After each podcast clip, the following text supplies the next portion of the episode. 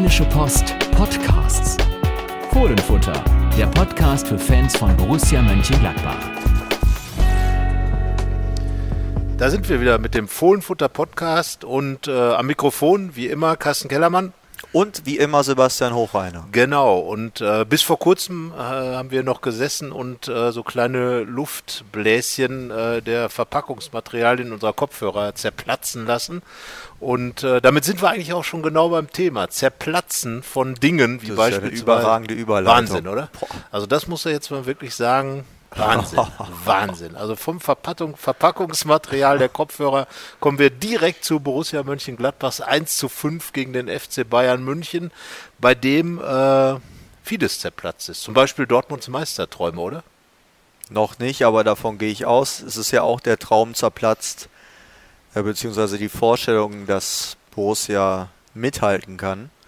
Das haben sie an dem Tag eindrucksvoll nicht getan ähm, und haben sich dabei aber ja vor allem selbst mal wieder ein Beinchen gestellt, denn äh, vor allem in den Anfangsminuten war es doch äh, eine große eine große schläferische Leistung, würde ich mal sagen. Ja, das kann man wohl sagen und vor allen Dingen nicht nur in der Anfangsminute, sondern tatsächlich in den, weil äh, man hat das gleiche äh, nochmal wiederholt nach der Pause und zwar in der 46. Minute, als genau wie in der ersten Minute die Bayern relativ schnell eine super Chance hatten und im Anschluss daran relativ schnell die nächste zum Tor genutzt haben. Und äh, ja, sagen wir mal so, wer ein Spiel so angeht und in so ein, ein Spiel oder in eine Halbzeit einsteigt, kann natürlich nicht mehr erwarten als dass er gegen Bayern München 1 zu 5 verliert. Äh, die waren total on fire. Und äh, ja, wie gesagt, also es war ja nicht nur ein mieser Tag für Borussia Mönchengladbach, sondern auch für Borussia Dortmund, die, glaube ich, tatsächlich auch ein bisschen drauf gehofft hatten, dass die Gladbacher näher dran wären an den Bayern. Das war ja so ein Spieltag, wo man davon ausgehen konnte, dass Dortmund in Augsburg gewinnt und es Bayern sehr schwer haben wird äh, bei der Borussia, weil das Hinspiel hat Bayern ja auch schon 0-3 verloren. Da haben die Dortmunder also schon geliebäugelt, vielleicht sogar den Vorsprung ausbauen zu können. Ja, und am Ende kommt es dann doch immer anders und äh, puh, also Torverhältnis, da ist Bayern jetzt auch dran. Bis auf zwei, Ähm, bis auf zwei Tore rangerückt an Dortmund. Also das war schon ein richtiger Nackenschlag für Dortmund.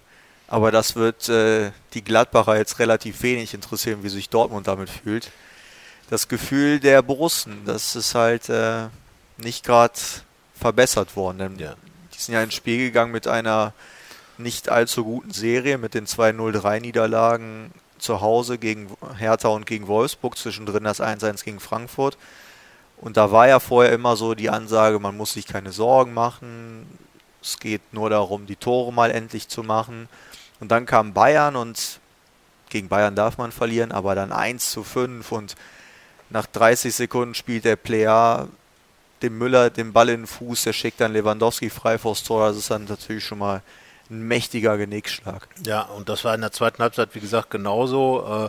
Äh, erstmal ein ganz kurioser Fehlpass von Nico Elvidi, äh, der, glaube ich, dieses 100. Bundesligaspiel, sein 100. Bundesligaspiel äh, wohl als eins der schlechtesten seiner bisherigen Karriere einsortieren wird. Und danach dann auch ein ganz seltsamer Ballverlust von Christoph Kramer und Jonas Hofmann. Äh, anstatt Stabilität reinzubringen, verlieren sie gegen Thiago den Ball und, und der kann dann einfach ein bisschen durchlaufen bis zum Strafraum, macht es dann natürlich gut, Lewandowski äh, äh, einzusetzen, der dann auch völlig unbedrängt äh, den Gladbacher Verteidigern wegrennen kann, wieder Elvidi dabei, macht das 1 zu 3 und da war gerade so eine Phase vorher gewesen nach dem Tor von Lars Stindl, er hat auf uns gehört. Äh, Das ist dir sicherlich auch aufgefallen. Endlich mal draufgehalten. Er hat draufgehalten, ja, einfach so, zack, erste Mal ein bisschen drüber, zweite Mal in Winkel. Ähm, erinnerte so ein bisschen so für die Gladbach-Historiker äh, an das Tor von Ari van Lent, das er 2001, ähm, du erinnerst dich natürlich Wer auch. hat in dem Moment nicht daran Wer hat gedacht? in dem Moment nicht daran gedacht? Also vielleicht war Ari van Lent, der im Stadion war, vielleicht hat er wirklich gedacht, oh,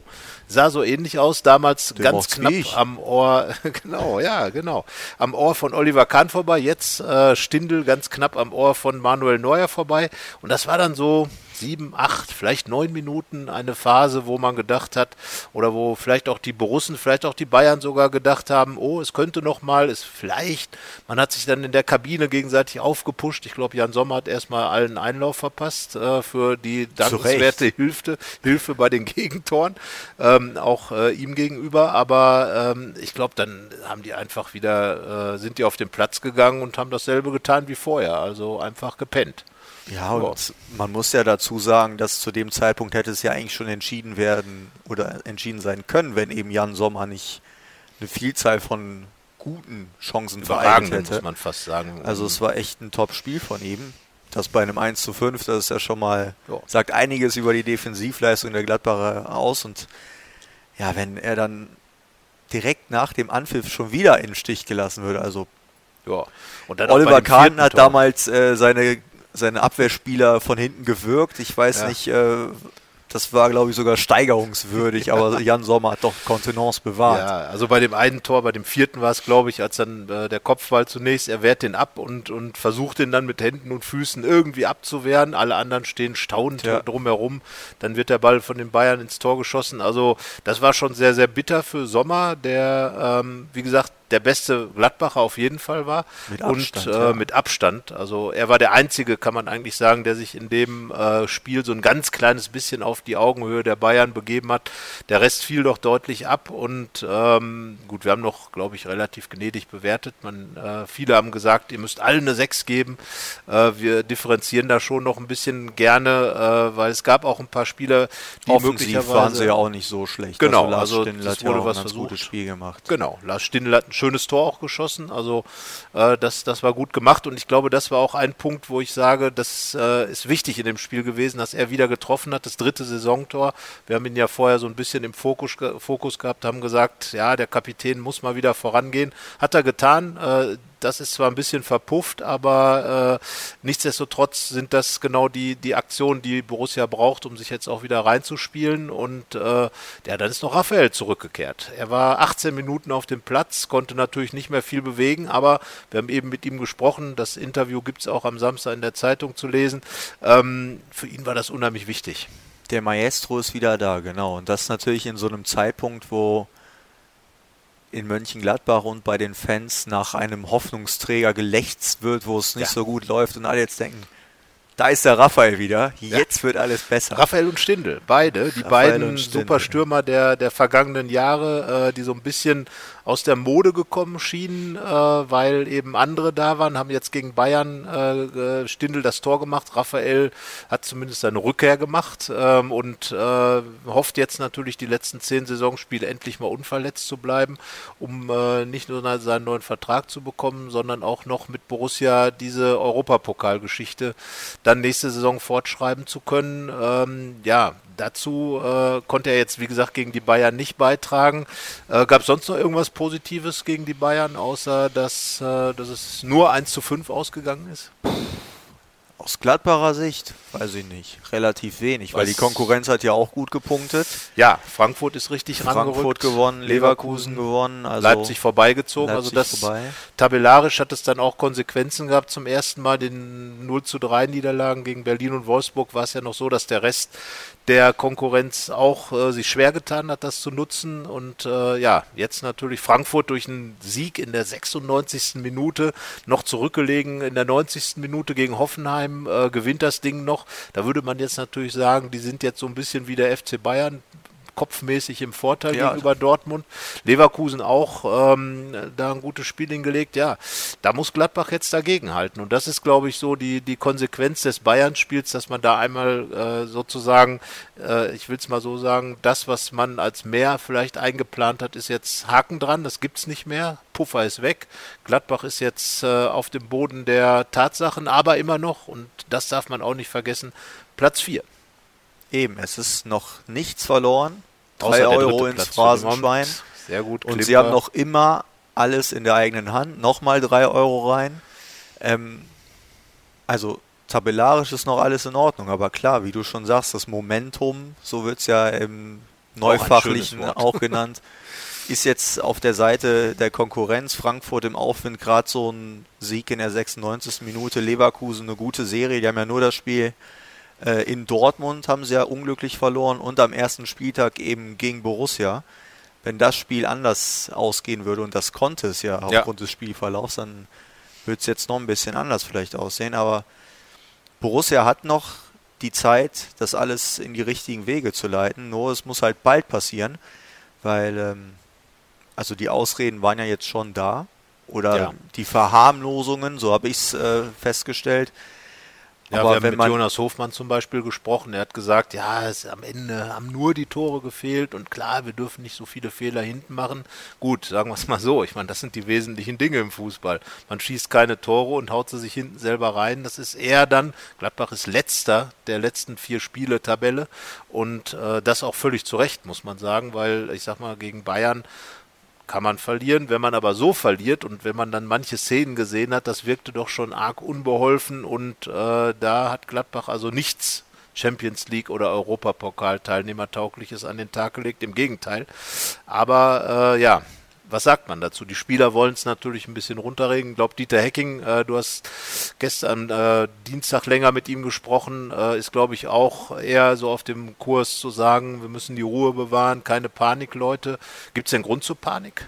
Wie groß ist die Krise? Nee, es gibt keinen Grund zur Panik. Ich glaube aber auch, dass keiner Panik macht. Anscheinend scheint man bei Borussia so ein bisschen das Gefühl zu haben. Ich weiß nicht, woher es kommt weil Dieter Hecking sagte dann auch, ihr könnt gerne Panik machen, wir werden es nicht.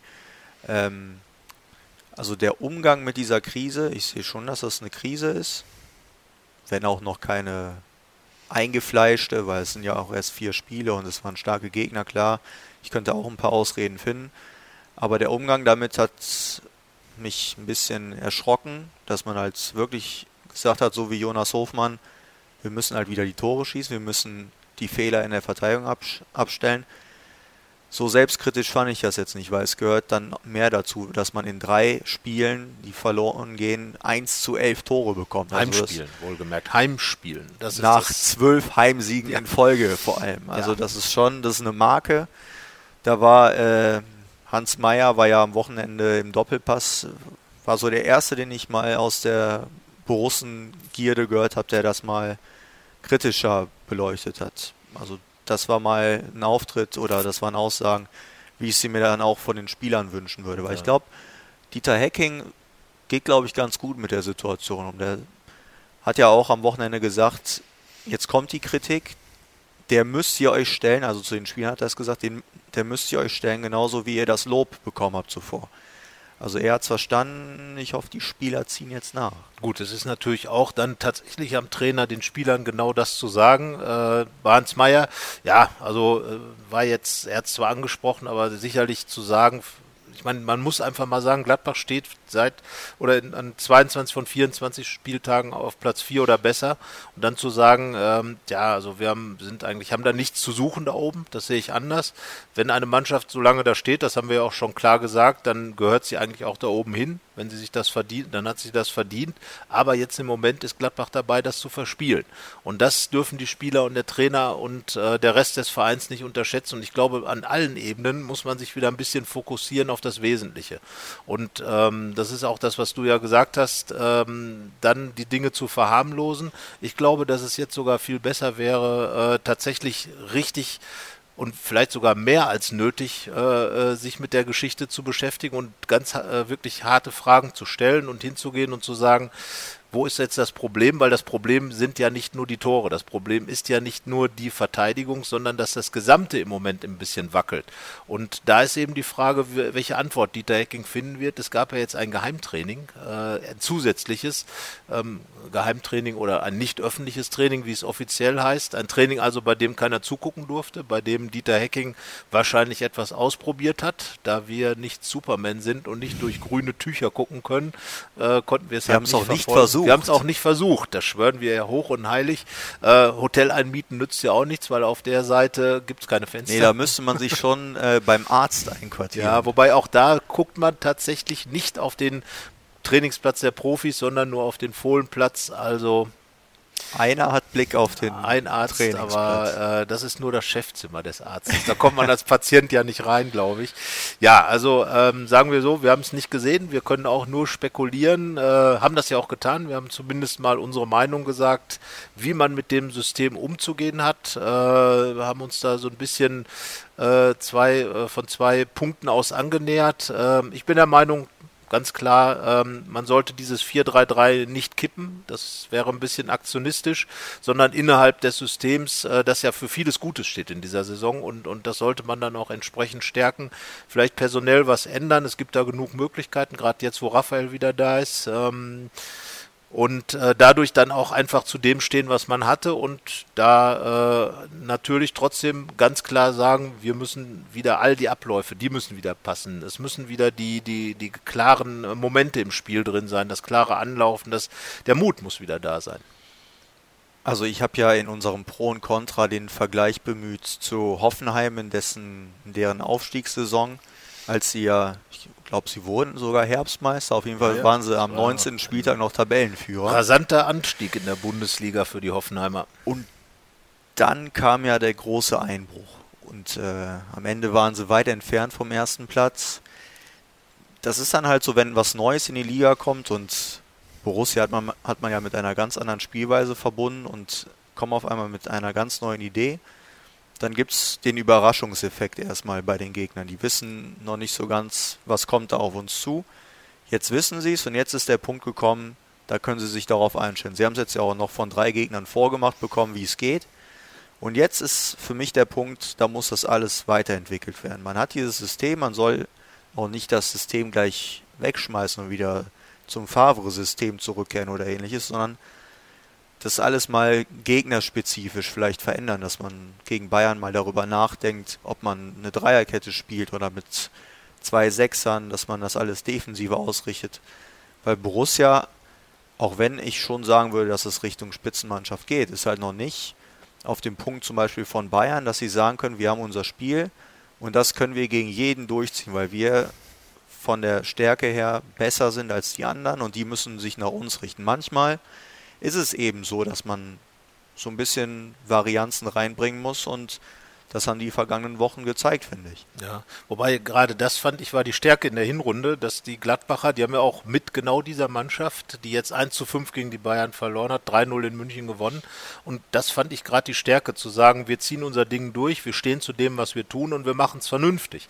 Und ich glaube, wenn sie das wieder hinbekommen, das vernünftig machen, dann werden sie auch mit, mit dieser Ausrichtung, bei der ja auch nichts dagegen spricht, vielleicht mal äh, eine defensivere Variante zu wählen mit einem Doppelsechs oder, wie wir es ja auch in unserem Aufstellungs äh, äh, vorab äh, ein bisschen drin hatten, Dennis Zakaria statt äh, Florian Neuhaus, der dann gegen den Ball, es gibt ja immer den Fußball mit dem Ball und gegen den Ball und dann gegen den Ball als zweiter Sechser dann sich hinstellen kann ähm, das äh, ist ja durchaus im 4-3-3 verankert oder dass man vielleicht mit Raphael Stindl und Hazard mal äh, vorne die drei ein bisschen mehr zusammenstellt, als Dreieck vielleicht formiert. Das sind ja Dinge, die im 4-3-3 durchaus möglich sind, aber ohne die Grundordnung zu verraten, die offensiv ausgerichtet ist oder, äh, oder nicht zu verraten, sondern vielleicht rauszunehmen. Also ich glaube einfach so dieses Verständnis äh, von dem äh, zu haben, zu sagen, wir haben jetzt unseren, unseren Stil und wir, wir spielen auch unseren Stil, nicht im Sinne von durchziehen, sondern wirklich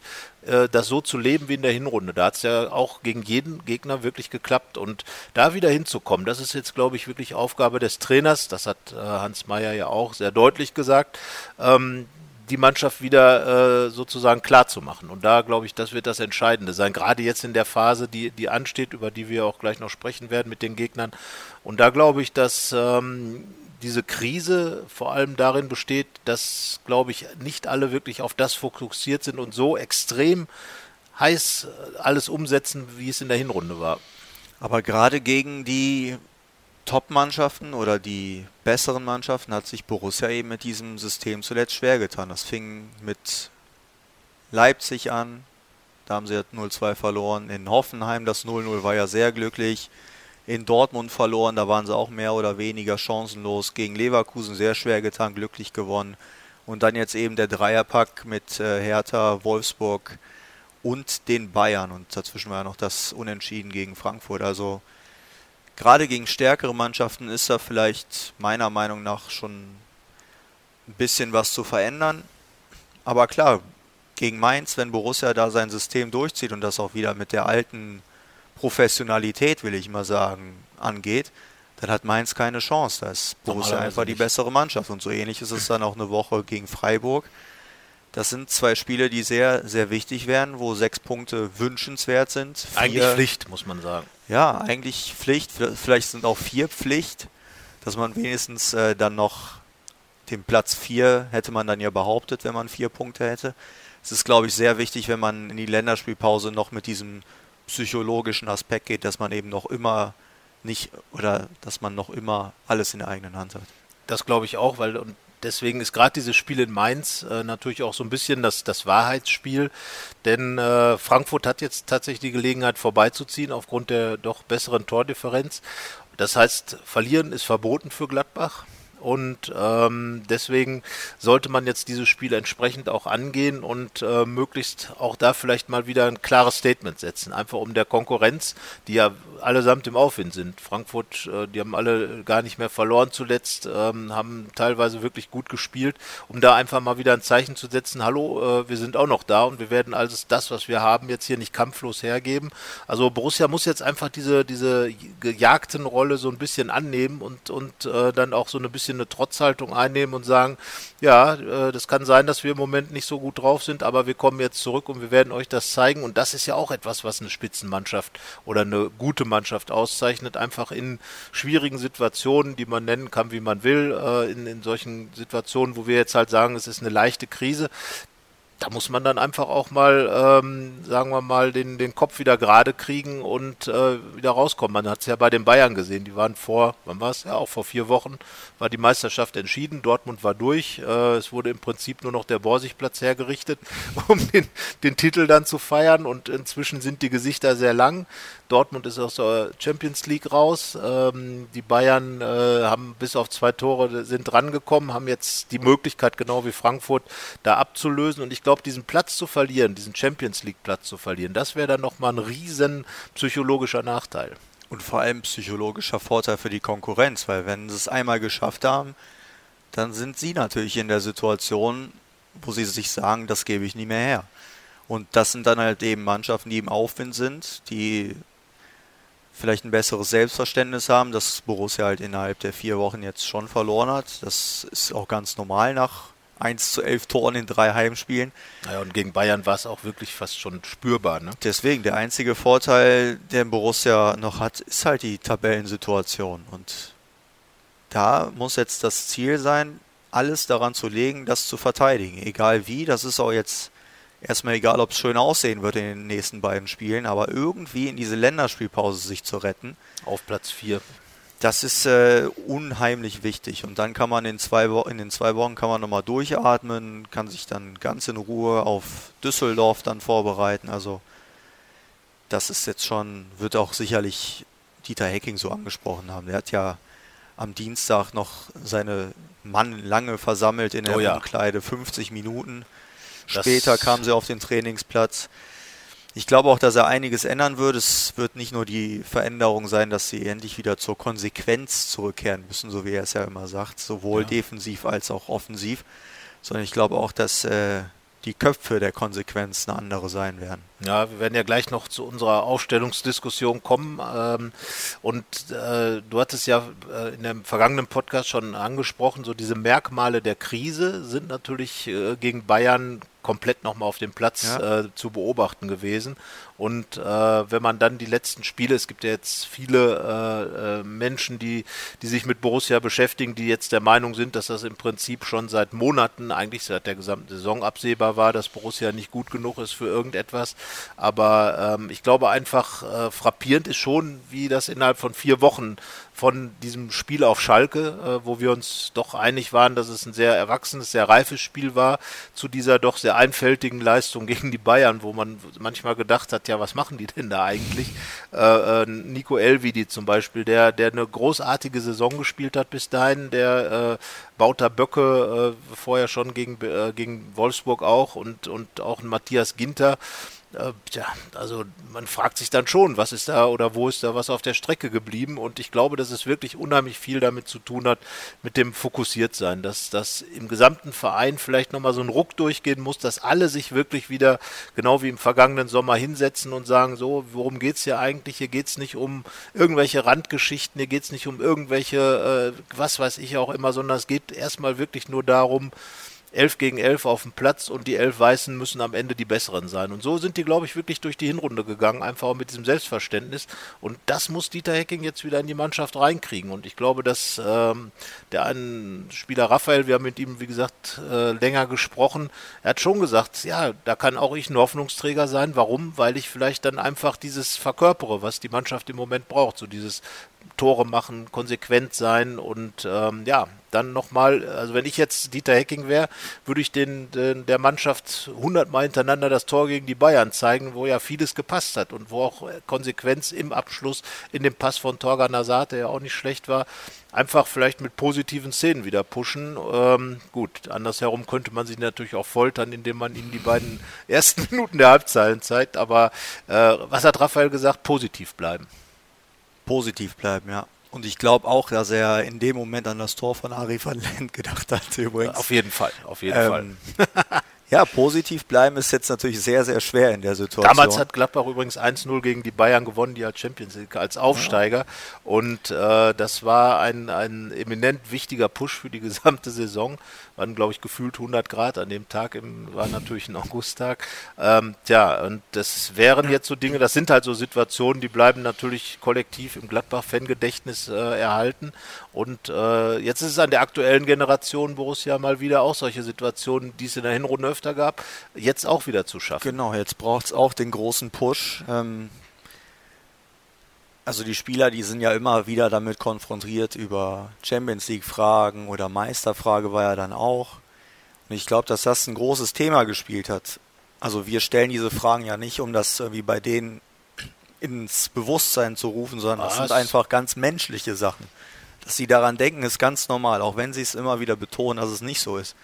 Aber wenn du dann auf einmal den Heimrekord aufstellen kannst, du im Titelrennen dabei bist, damit musst du halt umgehen können. Und das haben sie nicht geschafft. Und jetzt wieder den Schalter umzulegen und wirklich dann dieses für Medien und Fans langweilige von Spiel zu Spiel denken und immer nur auf den nächsten Gegner fokussieren, das muss halt wieder in die Köpfe rein, weil das ist halt leider das Erfolgsrezept im Fußball, das ist nicht das Erfolgsrezept in Auflagen, aber auf dem Platz.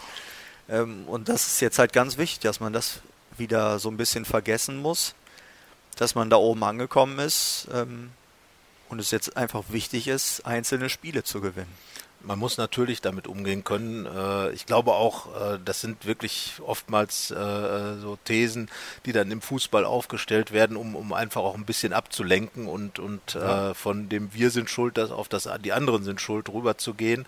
Denn ähm, also nach, wie gesagt, nach dem Schalke-Spiel, da bleibe ich auch dabei, war es absolut in Ordnung, sich da Gedanken darüber zu machen, was für Gladbach alles möglich ist, weil, weil da war einfach, man hatte dreimal Aber das war halt der Moment, wo das auch für die Spieler richtig genau. zu fühlen war. Ja, und wir haben ja auch, glaube ich, dann ähm, mit Lars Stindl, glaube ich, war es darüber gesprochen oder ja, was Stindl, ähm, ihn gefragt, äh, äh, ob das überhaupt möglich ist, nicht auf die Tabelle zu gucken und sich nicht im etwas größeren zeitlichen Kontext Gedanken zu machen. Und da wurde klar gesagt, natürlich ist das möglich, man fokussiert sich, na, na, na, na.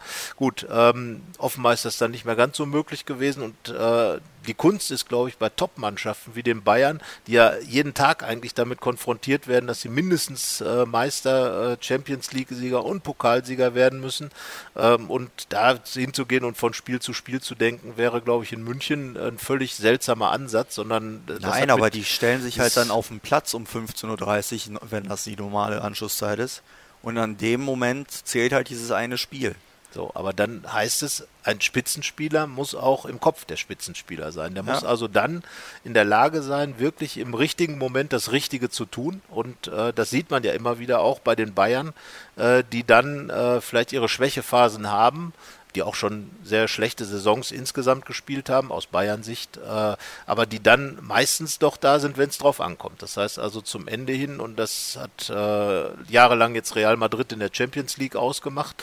Da ist jetzt auch gerade eine kleine Delle drin. Ich glaube, für die ist das die größte Katastrophe der Vereinsgeschichte gegen Ajax. So was ein zu kleine Delle. Äh, genau. ja, ja, gut, die, es ist immer die Frage der Perspektive. Ja. Äh, es mag äh, wahrscheinlich auch bei Real Madrid schon schlimmere Probleme gegeben haben. Aber das sind natürlich Sachen, die äh, extrem äh, wehtun und ähm, auch da sieht man, dass auch solche äh, wirklich ganz großen Mannschaften äh, von, von Details abhängig sind. Wahrscheinlich fehlt jetzt doch ein Cristiano Ronaldo mit seinen Toren.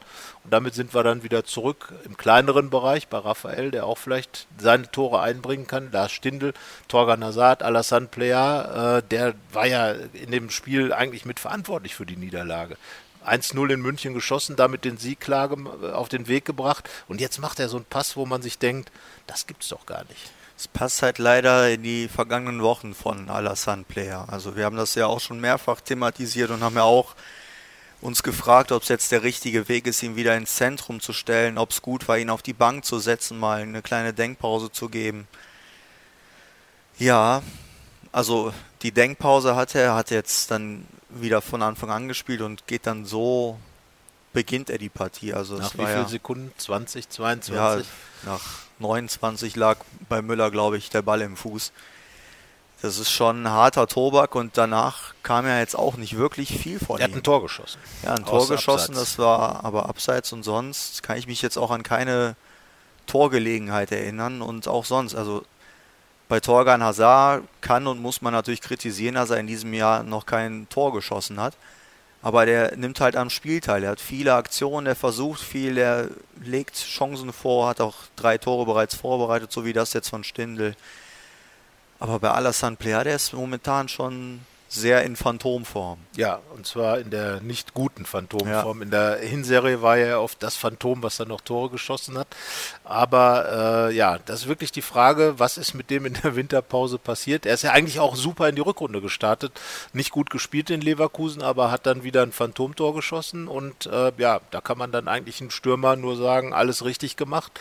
Du musst ihn nicht 90 Minuten sehen, du musst ihn nur in der entscheidenden Szene sehen. Die hat er gehabt, hat das Tor in Leverkusen, das Siegtor geschossen, das einzige Tor Tor. Ja, und da hat man doch eigentlich gedacht, ja, wunderbar, da ist der Mann gleich wieder da, der macht jetzt weiter, sein zehntes Tor gemacht und äh, irgendwie hat er aus dem Spiel offenbar nur die schlechte Leistung mitgenommen, die es insgesamt gegeben hat und hat das dann fortgesetzt. Kann das sein, dass diese China-Geschichte den vielleicht den Kopf verwirrt hat oder dass, dass er vielleicht einfach, Dieter Hecking hat es ja auch gesagt, die Hinrunde ihn überfordert hat, so im gedanklich überfordert hat, weil alles so extrem schnell ging oder ja. Stürmer sind sensibel. Tja, tja, tja, das ist jetzt die ganz große Frage. Ich bin ja ehrlich gesagt noch nicht so ganz überzeugt davon, dass er der große Einkauf ist, den man im Winter vermuten konnte. Das brauche ich mir jetzt keine absprechen, dass es eine richtig gute Hinrunde war, neun Treffer. Das ist schon echt stark, wenn du dein erstes Bundesliga-Halbjahr spielst, aber die letzten Wochen, die haben mich schon sehr, sehr zum Grübeln gebracht in der Personalie. Ich bin gespannt, ob sich das bald ändert, weil es wird jetzt schon Zeit. Also Stürmern muss man auch mal so Phasen geben, in denen sie nicht treffen, aber wenn es dann derart leistungstechnisch auch nicht stimmt, wird schwierig wenn da nicht bald was kommt. Ja. ja, weil letzten Endes werden natürlich Stürmer an Toren gemessen genau. und das war auch das Qualitätsmerkmal, was er in der Hinrunde hatte. Er hat oft Spiele gehabt, in denen er nicht so richtig äh, zu sehen war und hat dann aber die Tore gemacht, ob das jetzt in Bremen die drei, äh, der drei, das Dreierpack war oder in München das 1-0, in Wolfsburg das 1-0. Alles Tore, die auch eine, wirklich eine Bedeutung hatten und äh, wenn man als Stürmer natürlich so performt, dann, dann ist einfach alles richtig. Da muss man auch nicht groß drüber zu reden. Ähm, wer entscheidet entscheidende Tore schießt als Stürmer. Und das war ja genau das, was die Gladbacher auch haben wollten. Jemanden, der konsequent vor dem Tor ist, der vielleicht aus dem Nichts auch mal ein Tor macht, der damit ein Spiel aber beeinflussen kann. Und äh, das ist im Moment halt und, äh, überhaupt nicht der Fall. Äh, bei gar keinem Gladbacher muss man ja. allerdings sagen, äh, dass er jetzt Alassane Player mal zugute gehalten. Ähm, die Kollegen sagen dann auch, ja, dann müssen eben mal andere treffen. Lars Stindl hat jetzt getroffen, ähm, hat nichts gebracht, aber möglicherweise äh, setzt er jetzt das in Mainz fort. Äh, er ist ja auch ein Spieler, der solche Dinge machen kann, der einfach mal, äh, oder Raphael dann eben auch, äh, wobei er gesagt hat, dass er wahrscheinlich für die Startelf noch nicht ganz so weit ist, man muss schauen, aber ähm, es gibt schon einige, aber nichtsdestotrotz äh, ist es jetzt tatsächlich gerade die Phase, in der sich wirklich zeigt, wie gut der Einkauf von Alassane Player war. Er ist natürlich blitz gestartet äh, und im Moment geht er genauso schnell wieder runter, der Stern. Ähm, natürlich darf man äh, nicht auf, anhand von vier Spielen eine Saison einordnen, das ist auch klar, aber ich glaube, er muss trotzdem in dieser Rückrunde noch einiges beweisen, was er, was er selber aufgestellt hat. Er hat natürlich die Messlatte auch sehr hochgelegt und das äh, ist jetzt immer die Frage, auch da, genau wie Borussia auch in der Hinrunde, wie gut ist man dann wirklich? Und das, äh, die Wahrheit liegt dann natürlich am Ende der Saison. Und wenn das jetzt so weitergeht bei ihm, dann muss man wirklich die Frage stellen, ob er das Geld dann langfristig auch wert ist. Aber äh, zunächst glaube ich mal, ähm, dass äh, er natürlich auch, wie die ganze Mannschaft, im Moment Schwierigkeiten hat, das Spiel umzusetzen und gar nicht in die Positionen kommt, äh, äh, solche Tore zu schießen. Und ähm, ja, er braucht dringend ein Tor, das ist die Frage. Aber jetzt das werden wir. Oft, oft läuft es danach, ja. Es, ne? Egal ja. wie, einmal rein und dann. Da hat ja Jonas Hofmann doch recht gehabt. Ja, aber. aber er sollte auch, eine. ich meine, bei aber ihm ist es ja, ja nur genauso. eine Erklärung. Bei ihm ist es ja genauso. Ich meine, er hat seine fünf Tore gemacht. Wir sind bei Mainz. Das war das Jonas Hofmann-Spiel in der Hinrunde. Hat Jonas Hofmann drei Tore in dem Spiel gemacht. Man wusste gar nicht, wer das ist, der junge Mann, der da jubelt, weil der vorher nie Tore gemacht mhm. hat. Aber auch da ist er nicht mehr in der Beziehung viel gekommen. Er ja. war immer noch sehr dominant, sehr präsent. Aber auch das war jetzt so in den letzten Spielen, fehlte das so ein bisschen insgesamt. Diese, diese drei, äh, dieses Dreieck im Mittelfeld haben wir auch diskutiert jetzt während der Woche in der, in der Zeitung und äh, online ähm, inwieweit einfach da auch eine Problematik liegt, weil das natürlich die Schaltzentrale für das 4-3-3 ist. Und wenn das nicht funktioniert, gerade mit der Doppelacht, deren Anführer ja Jonas Hofmann ist, dann ist es natürlich schwierig, da richtig Akzente zu setzen in diesem System, weil da muss schon mit dem Pressing, da muss schon was kommen, dann muss schon auch Balleroberungen geben, die es beim Hinspiel in München gegeben hat. Und jetzt gab es halt nur Ballverluste, wie gesagt, vor dem dritten Gegentor äh, waren Hofmann und Kramer da direkt äh, beteiligt, haben zu zweit sich von Thiago und von, wer stand noch dabei, äh, weiß ich jetzt nicht, Ball abnehmen lassen und dann war dann Loch. Ja, und da muss natürlich auch wieder diese äh, Struktur rein. Also konnte äh, äh, natürlich Konsequenz, Stabilität, aber vor allem auch Struktur wieder. Du hast halt momentan auf fast jeder Position Überlegungsbedarf, außer im Tor ist klar, aber ähm, in der Viererkette patzen sie in den vergangenen Wochen alle auch Oskar Wendt hat Fehler gemacht. Michael Lang hat ein relativ schwaches Startelf-Comeback jetzt gehabt. Vorher Johnson auch. Gegen Wolfsburg sah er beim ersten Tor zum Beispiel nicht gut aus. Auf der 6 war jetzt Christoph Kramer im Spiel. Das Zentrum war total offen. Da musst du auch überlegen, weil vorher hat Kramer ja die beiden Spiele ganz gut absolviert, aber mit Tobias Strobel ist dann halt die defensivere Variante, die zuverlässigere Variante vielleicht, ja. wohingegen Kramer dann mehr so emotional Leader ist und auch mal ein bisschen wilderes spielen kann. Das sind alles Überlegungen. Die Achter haben kaum noch Ballgewinne, wenn sie mal Druck nach vorne machen. Die Stürmer treffen nicht. Du erarbeitest hier nicht mehr so viele Chancen. Also wir merken ja, es ist nicht einfach nur damit getan, dass du sagst, wir müssen wieder das Tor treffen und die Fehler abstellen. Also ja gibt momentan viel. Dieter Hecking hat viele Hausaufgaben. Deswegen hat er ja auch ein Geheimtraining anberaumt, damit man nicht wie in der vergangenen Woche zum Beispiel sieht, dass er im Rückspiel die gleiche Bayern-Startelf bringen wird wie im Hinspiel. Jetzt lässt er uns alle ein bisschen im Trüben fischen. Ja, wir sind, wir sind wirklich gespannt. Aber ich glaube, entscheidend wird wirklich sein, äh, da wirklich die Köpfe nochmal richtig zu waschen, ähm, die richtigen Worte zu finden.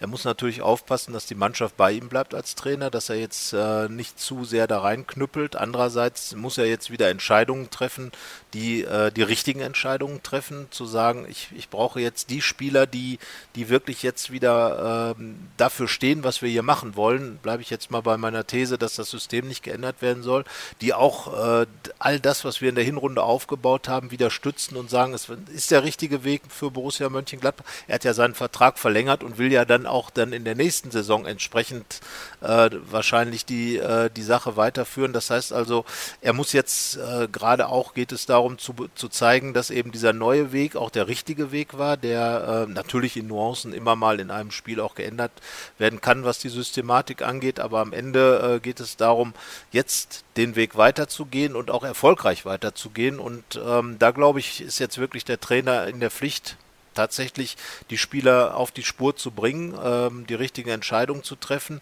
und äh, jetzt auch wieder die, die Konsequenz, die er von den Spielern fordert, auch selber an den Tag zu legen. Und äh, möglicherweise hat oft in der Hinrunde viele Dinge nicht geändert. Also es gab zum Beispiel die klare äh, Doppel, Doppel 8 Nummer 1, das waren Hofmann und äh, Neuhaus.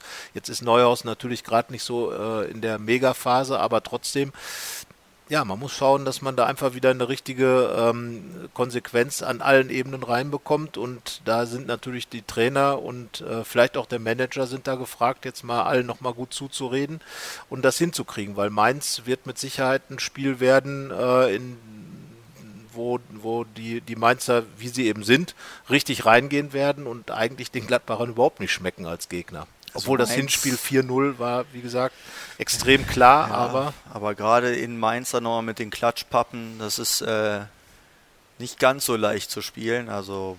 Enges Stadion. Ist, das ist schon eine schwierige Aufgabe, aber das kann alles keine Ausrede an dem Tag sein. Also. Nein. Du redest von Hackings Weg, auch Hacking weiß, dieser Weg wird kein leichter sein. Ja, ja. Er ähm, sollte es wissen. Er hat auch schon also mal Radio gehört. Das, das war ja alles erwartbar, dass mal eine Negativserie ja. kommt, dass diese Negativserie so eklatant ist, mit so vielen Gegentoren, so hammerharten Heimpleiten. Und dann noch einen Heimrekord tatsächlich aufgestellt, allerdings anders als gedacht. Nicht 13 genau. Siege in Folge, sondern jetzt zum ersten Mal überhaupt in der Vereinsgeschichte drei Heimniederlagen hintereinander mit mehr als drei Toren Unterschied oder mit mindestens drei Toren Unterschied. Das haben sich natürlich alle Protagonisten da ganz ja, anders wenn vorgestellt. Wenn sie was machen, dann richtig. Das ist ja das Kuriose dabei. Also man kann ja gegen Bayern verlieren, man darf aber nicht 1-5 verlieren. Man kann auch mal gegen Wolfsburg und Hertha verlieren, aber man sollte das nicht mit insgesamt 0 zu 6 Toren tun, wo man dann so 0-3 zu Hause ist einfach so ein richtiger äh, Tritt in den Hintern. Ja. Und den zweimal hintereinander plus ein 1-5 gegen die Bayern gab es in der Saison vorher auch, aber in München, da hat das nochmal einen ganz anderen Klang als äh, im Heimspiel. Also ja, aber wer soll es jetzt richten? Jetzt wer soll jetzt richten? Butter bei die Fische. So, Jan Sommer. Mats Jan Hummels, Sommer, ja. genau. Ich lege mich überraschend fest, Jan ja. Sommer wird spielen. Ja. Sorry, Tobias Sippel oder äh, Moritz Nikolas, wir bleiben bei Jan Sommer im Tor. Ja, und dann hätte ich vielleicht heute doch mal durch das Grüne schauen müssen, was da auf dem, was da auf dem Platz stattfand. Oskar Wendt auf links, da ja, wird nach wie gut. vor. Äh, ist die, immer noch im Lauftraining und keine Alternative. Die richtige Alternative. Ja, dann innen wird es spannend. Matthias Ginter hat ja muskuläre Probleme ja. aus dem Spiel gegen München noch mitgenommen. Hat bisher nicht trainieren können. Bei Nico Elvedi kann man auch überlegen, nach zwei Fehlern in Folge, ob ja, man die gesamte eine Pause Innenverteidigung gibt. Also raus ist natürlich schon eine Nummer. Ja, man muss da natürlich auch überlegen, will man es jetzt richtig brachial machen oder nicht. Ich lege mich mal fest, von links Wendt, Elvedi, Janschke und Johnson. Ich glaube auch, dass Toni Janschke, ähm, es gibt ja auch ein paar Kollegen, die mit Tobias Strobel in der Innenverteidigung spekulieren, äh, aber ich glaube, dass Toni Janschke einfach auch ein Spieler ist, der jetzt gerade im Moment, das ist einfach einer, der kommt aus dem Verein, der steht für vieles, was in der Vergangenheit positiv gewesen ist. Äh, die Mainzer sind jetzt auch nicht die Mannschaft, äh, wo man unfassbare Abwehrarbeit wahrscheinlich verrichten muss und vor allem Toni Janschke ist ja auch einer, der absolut zuverlässig ist und der vielleicht unspektakulär ja. ist, aber genau das ist es vielleicht, was die Gladbacher jetzt gerade gerade brauchen. Und dann würde ich auch entsprechend die Doppel-6 wieder mit Strobel besetzen, ihn einfach nicht in die, die Verteidigung ziehen, Sechs, ja, ja. die alleinige Setz, äh, nicht in die Verteidigung ziehen und damit wirklich alles über den Haufen werfen. Toni Janschke hat ja schon äh, auch gespielt. Ähm, gut, es gibt noch Jordan Bayer für die Innenverteidigung. Der ist ja verletzt momentan. Auch das noch. Dann gibt es ihn nämlich nicht. So, also Toni Janschke äh, und dann eben Strobel als Pendant zu Janschke, als Mister zuverlässig, dann auf die 6 zu stellen. Ich glaube, da äh, würde man dann auch wirklich Stabilität reinbringen, ohne große, es geht jetzt, wie du schon gesagt hast, nicht um irgendwelche Zauberkünste, sondern es geht wirklich darum, das Ding einfach erstmal wieder hinzustellen, nichts passieren zu lassen und sich dann auch wirklich vorne auf die Qualität, die auf jeden Fall immer noch gegeben ist, und dann mal wieder das Tor zu machen. Also ich würde mich jetzt auch festlegen, dass Toni Janschke spielen wird. Ja. Sollte Ginter nicht fit sein, Janschke für und Ginter Elvedi. und ansonsten spielt er für Nico Elvedi, glaube Genau, ich, dass er und- mal eine Pause bekommen wird. Und ja, und Fabian Johnson hast du angesprochen. Ich glaube, Michael Lang hat sich tatsächlich wieder für die Bank beworben. Das müssen Ja. wir sagen, trotzdem er in Trainingslager eine Kolumne für unsere Zeitung geschrieben hat. Ähm, das war zu wenig. In der Kolumne nicht, aber In der Kolumne gegen nicht. Nein, Bayern die Kolumne schon, war gut. stimmt. Äh, war- deswegen, und da war Johnson dann doch schon der aktivere, zumal ja auch er dann der ist, der vielleicht noch mehr Akzente nach vorne setzt gegen eine Mannschaft wie Mainz, um Druck aufzubauen. Ja. Und, und wenn man, glaube ich, Mainz unter Druck setzt, auch von hinten heraus schon und mutig ist, da wird man mit Sicherheit da auch dann Erfolgserlebnisse haben im Sinne vom Ballgewinn und Ballverlusten beim Gegner. Ne? Ja, auf der 6 haben wir uns dann ja schon anscheinend festgelegt, dass wir Strobe. beide klar für Strobe sind. Dann die 8 finde ich auch ist recht spannend. Ich glaube, jetzt ist wirklich der Zeitpunkt, dass Lars Stindl zurückgezogen wird. Wir haben es ja schon gesagt.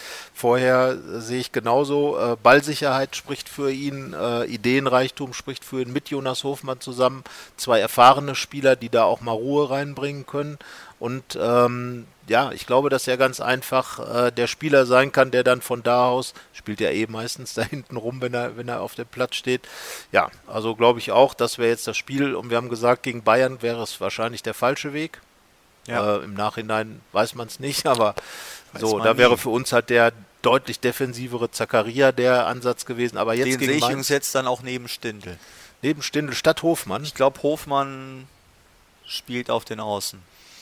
Das Weil momentan die Achterposition kann er momentan nicht so ganz ausfüllen. Hat halt, wie gesagt, die große Stärke war ja dieses Anlaufen und den Gegnerstress. Und momentan äh, passiert da relativ wenig Stress für die Verteidiger. Vielleicht ist es dann mal eine Variante, ihn natürlich im Spiel zu halten, damit er in den Rhythmus wiederkommt. Er hat ja auch ein paar Verletzungsprobleme gehabt. Aber vielleicht momentan auf einer anderen Position. Vielleicht war das eins der Dinge, weswegen Dieter Hecking den Vorhang zugemacht hat. Möglicherweise. Die, die Frage ist halt äh, zunächst einmal, na klar, Torgan Hazard wird spielen, links oder rechts dann. Ich würde vielleicht eher Patrick Herrmann vorne sehen. Du würdest ja dann sagen, Hofmann links, Hazard rechts. Äh, ich würde Patrick Herrmann tatsächlich reintun. Einfach aus denselben Gründen auch wie, wie, wie Toni Janschke, dass man jetzt einfach Spieler hat, die, die wirklich diesen, diese ganze Geschichte Gladbach auch nochmal vielleicht anders leben. Und äh, ich fand, dass Patrick Herrmann in den Spielen, in denen er jetzt dabei war, immer eine gute Performance hingelegt hat, hat ein paar gute äh, Aktionen gehabt, auch äh, gegen Wolfsburg in der Anfangsphase. Äh, er ist jemand, der dann vielleicht im Auswärtsspiel, wo auch der Gegner mal ein bisschen weiter vorrückt, dann hinter die, äh, äh, hinter die Reihen da kommen kann mit seiner Schnelligkeit.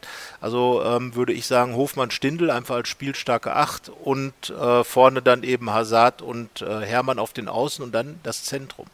Raphael hat gesagt, ich weiß nicht, Ja, ob ich schon in der Startelf Das glaube ich kann. auch.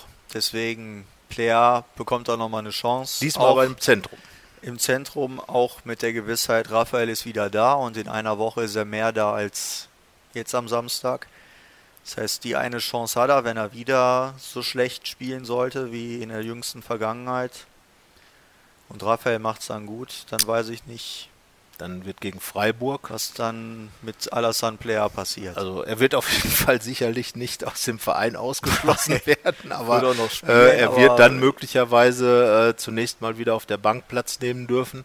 Ähm, ja, ich glaube Raphael als Joker auf jeden Fall Ja. äh, dabei und als jemand, der hinten raus natürlich auch jeden Gegner beeindrucken kann, wenn er auf den Platz kommt. Das wird ja ohnehin die Rolle sein, die er, wenn er seinen Vertrag verlängert, immer wieder spielen wird, weil äh, er ist sich, glaube ich, auch im Klaren darüber, dass Raphael und 34 Spiele nicht mehr äh, passieren wird und dass er wirklich äh, in kurzen Phasen der Spiele dann reinkommt, um nochmal ganz intensiv äh, ja, den Gegner zu beeindrucken, die Mannschaft mitzunehmen, Tore zu machen, Entscheidungsträger zu sein.